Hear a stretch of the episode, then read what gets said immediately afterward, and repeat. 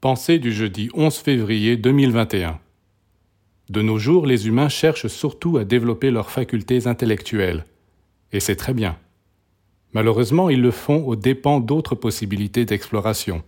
Et la vie subtile de l'univers, de l'âme, de l'esprit, échappe à leurs investigations. En descendant dans la matière, ils ont oublié leur origine divine. Ils ne se souviennent plus combien ils étaient beaux, puissants, lumineux et nobles. C'est la terre qui les préoccupe, l'exploiter et la massacrer pour s'enrichir. Mais l'époque vient où, au lieu d'avoir toujours leur attention tournée vers le monde extérieur, ils reprendront le chemin de l'exploration intérieure. Ils ne perdront aucune des connaissances qu'ils ont acquises pendant des siècles, mais ils ne seront plus concentrés sur leur seul aspect extérieur de l'univers.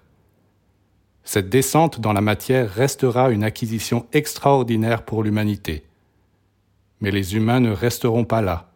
Ils partiront à la découverte d'autres régions, encore plus essentielles et profondes.